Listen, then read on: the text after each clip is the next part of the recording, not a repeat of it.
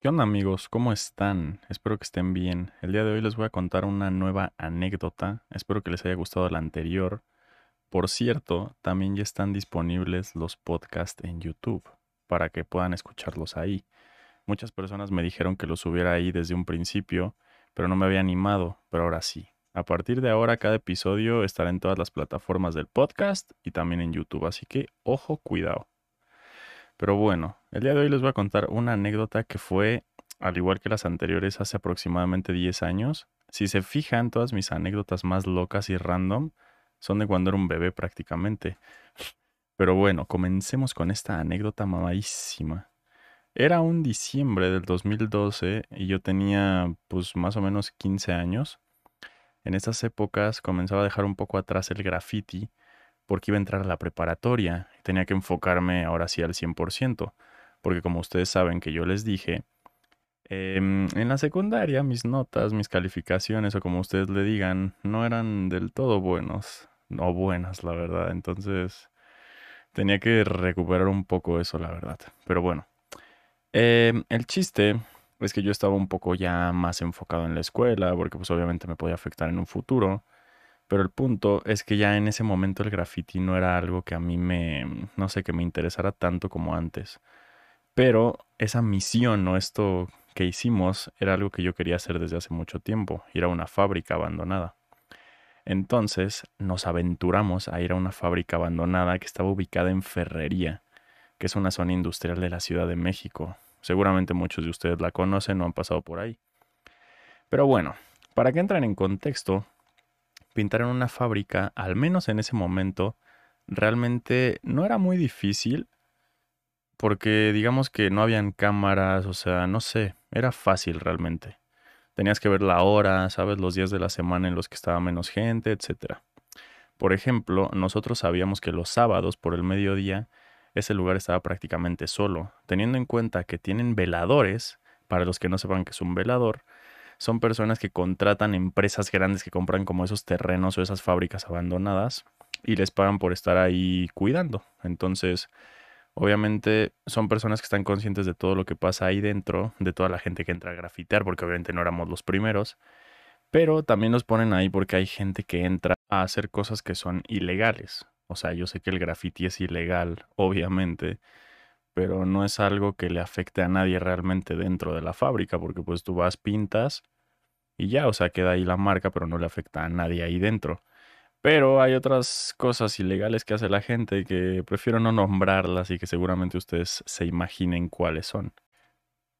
Pero bueno, el punto es que antes de ir estuvimos con un grafitero que a día de hoy es muy reconocido en Ciudad de México, creo, y era un güey que tenía pintando desde el 2000 o 2002, algo así. O sea, imagínense, en ese momento llevaba pintando 10 años, yo creo. Y para algo de graffiti es bastante tiempo. O sea, ahorita lleva 20 años, entonces está mamadísimo. Pero bueno, obviamente él nos dio consejos, él entró con nosotros, ¿saben? Entonces él fue como el guía en esa misión, por así decirlo. Pero bueno, vamos a empezar ahora sí todo mamadísimo. Todo comenzó un día por la mañana que nos quedamos de ver en una estación de metro cercana pues de cada quien, ¿no? Y ya fue como una común. De ahí nos fuimos bastante chill. Obviamente yo ya les he contado cuál es el proceso de un graffiti, o sea, como de antes de hacer un graffiti, que es conseguir el dinero, comprar pintura, etcétera, etcétera. Pero pues obviamente tampoco se los quiero repetir cada anécdota, porque también es como aburrido contar siempre lo mismo, porque es algo que ya se lo esperan ustedes, pero bueno. El chiste es que íbamos camino al spot, como se le dice coloquialmente, Obviamente íbamos aprovechando el book de que el metro estaba prácticamente solo, íbamos ahí pintando las bancas, las paredes del metro, no con aerosol, con plumones, haciendo las tags, como se dice, en las bancas, puertas, etc. Después al llegar a la zona, yo empecé como a sentir una adrenalina ahí mamadísima que yo dije, pero bueno, yo dije, ¿qué es esto? Porque obviamente, como yo les dije antes, nosotros teníamos pensado que los sábados no sé si les dije, pero tenemos pensado que los sábados eran los días que menos gente había. Entonces fuimos un sábado al mediodía, creo fue. Pero ese día, ese sábado, había más gente de lo normal. Estaba pasando una cantidad de gente y de coches que era de locos.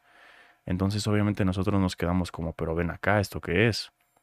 El chiste es que empezamos a caminar hacia la fábrica, cruzamos la avenida Y para entrar a la fábrica teníamos que entrar como haciendo parkour, por así decirlo. O sea, obviamente la forma más segura de entrar era pagándole al velador que te abriera la puerta porque él sabe, o sea, la gente va y le paga y les abre. Pero nosotros queríamos vivir como la experiencia ahí 4000K de entrar a una fábrica abandonada a pintar. Entonces nosotros teníamos que entrar por la calle de atrás. Y el problema ahí fue que había un autolavado de esos callejeros que tienen como unos tambos llenos de agua enormes que cuestan como 40 pesos la lavada. Entonces tengan en cuenta que como había mucha gente en las calles, también había mucha gente en el autolavado. Y todo tipo de gente. Entonces cuando están ahí siete, ocho personas esperando a que les laven el coche y ven a seis güeyes brincándose una ventana a cinco metros de altura, con mochilas y cosas así, van a decir como estos que van a hacer, ¿sabes? O sea, van a decir hola. Entonces un viejo empezó a gritar así de, ey, ey, bájense, bájense de ahí, le llamo a la policía, no sé qué. Entonces el güey que iba con nosotros, el grande, se regresó y lo mandó a chingar a su madre prácticamente. O sea, no sé bien qué le dijo, pero lo mandó a la verga. Entonces obviamente el señor se enojó, se emputó, sacó su teléfono y le empezó a llamar a la policía. Y yo como me cago en... Entonces todos en chinga nos empezamos a meter, a subir. Y tengan en cuenta que yo en ese momento no iba al gimnasio y no tenía fuerza prácticamente, o sea, tenía 15 años. Yo empecé a ir al gimnasio creo que a los 16, o sea, un año después de eso. O por ahí, en esas fechas, ¿eh? después de eso, poquito después. Entonces, obviamente yo no tenía fuerza, o sea, yo no me aguantaba a mí mismo. Y para subir tenías que treparte una ventana que estaba como a 5 metros de altura por una reja y luego trepar a la ventana y yo no tenía fuerza para subirme. Entonces subieron todos y yo me quedé al último. Entonces me empezaron a jalar entre todos. No mames, medía como un 80 en ese momento. Ya, o sea, imagínense. Ahorita me dio 1,91. En ese momento a lo mejor me dio un 80 y pesaba, ojo, cuidado.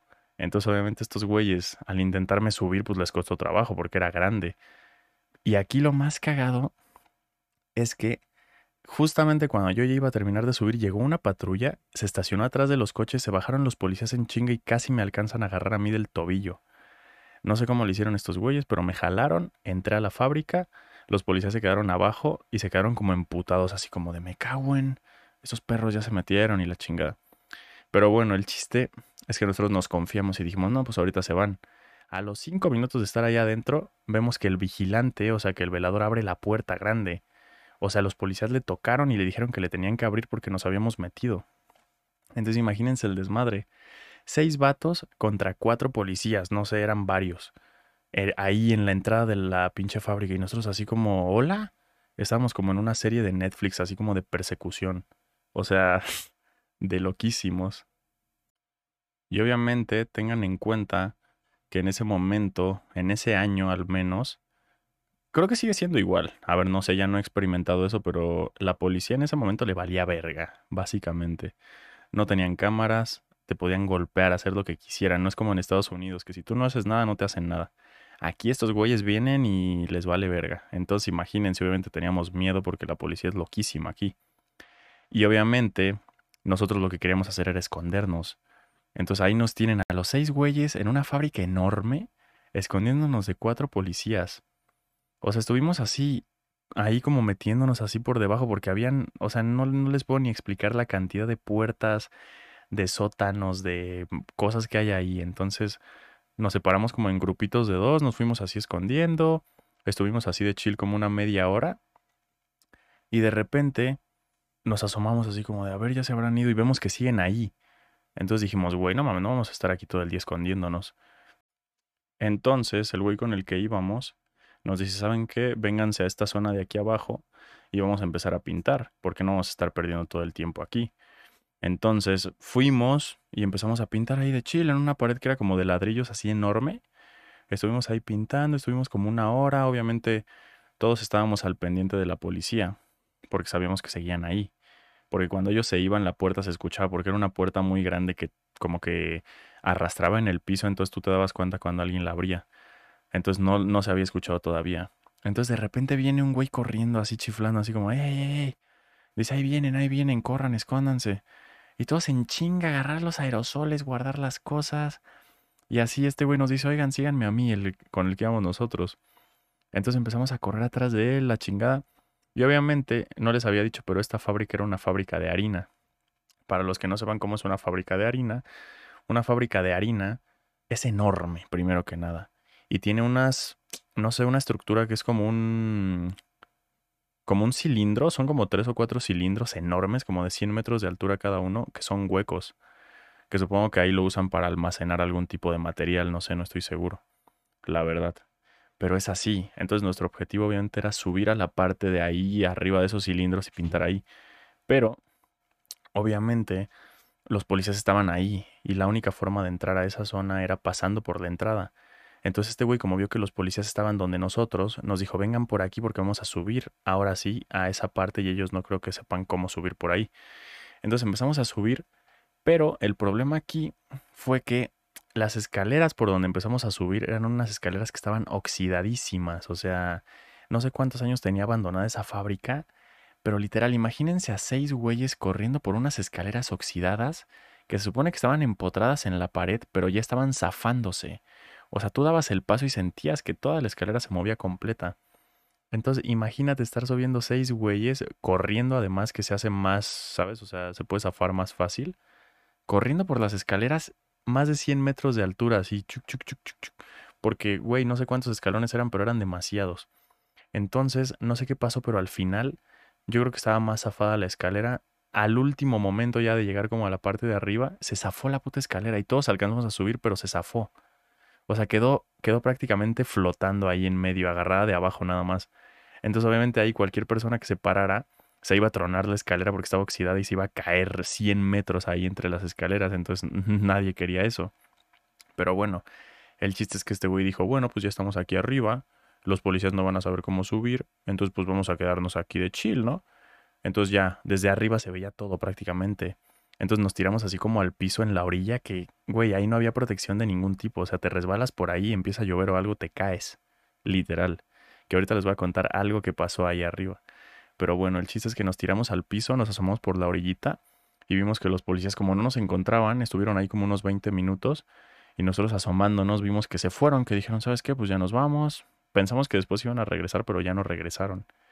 Entonces dijimos, ¿sabes qué? Pues ya vamos a empezar empezamos a sacar los aerosoles, empezamos acá a ver cómo íbamos a pintar, porque obviamente todos éramos un crew, que es lo que les comenté, creo que fue en el primer episodio lo que es un crew, o en el segundo, no me acuerdo.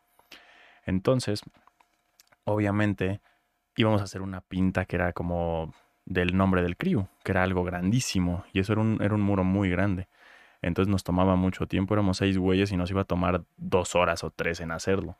Yo creo que para ese momento ya eran las 4 de la tarde y terminamos como a las 7, 8 de la noche. Entonces imagínense. Obviamente este güey dijo, la ventaja de estar aquí arriba es que los polis no pueden subir.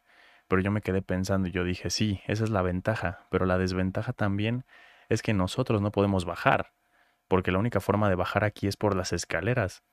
Entonces yo me quedé como, güey, ¿ahora qué vamos a hacer? Cuando nosotros terminamos, este güey nos dice, bueno, vámonos, hay que ver cómo bajar ahora. Tengan en cuenta que eran las 8 de la noche o más, estaba oscuro y solamente como dos personas traían luz en su teléfono con la linterna de antes. Y que tampoco era muy buena, que digamos. Entonces imagínense bajar de uno por uno, los que pudieran con celulares bajar así y los que no se jodían, literal. Teníamos que bajar por donde estaba empotrada la escalera. O sea que quedan como los pedacitos de metal así empotrados a la pared.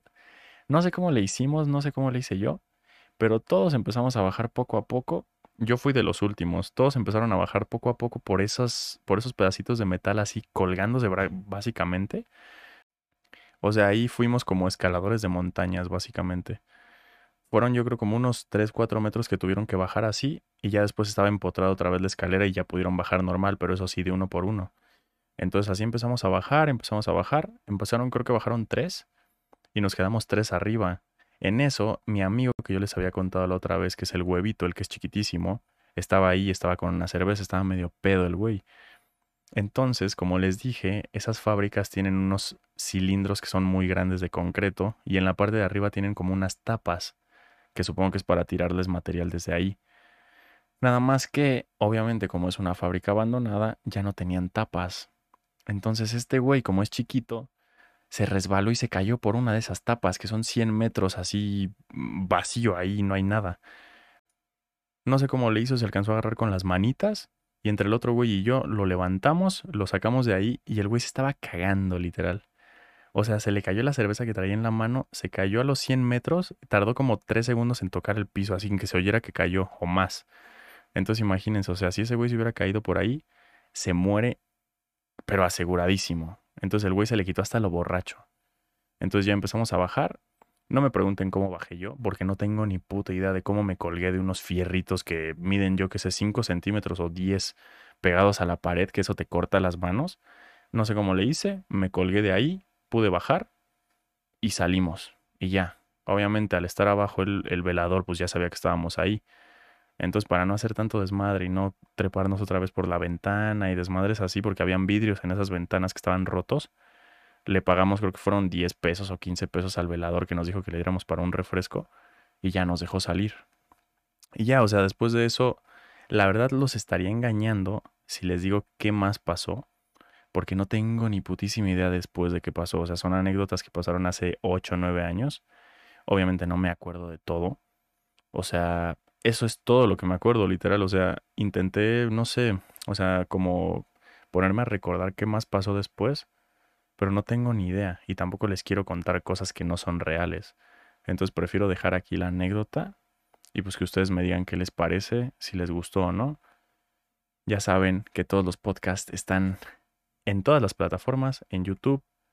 Déjenme sus comentarios, díganme qué les pareció y pues espero que les guste, amigos. Nos vemos la semana que viene con otro episodio mamadísimo. Adiós, perros.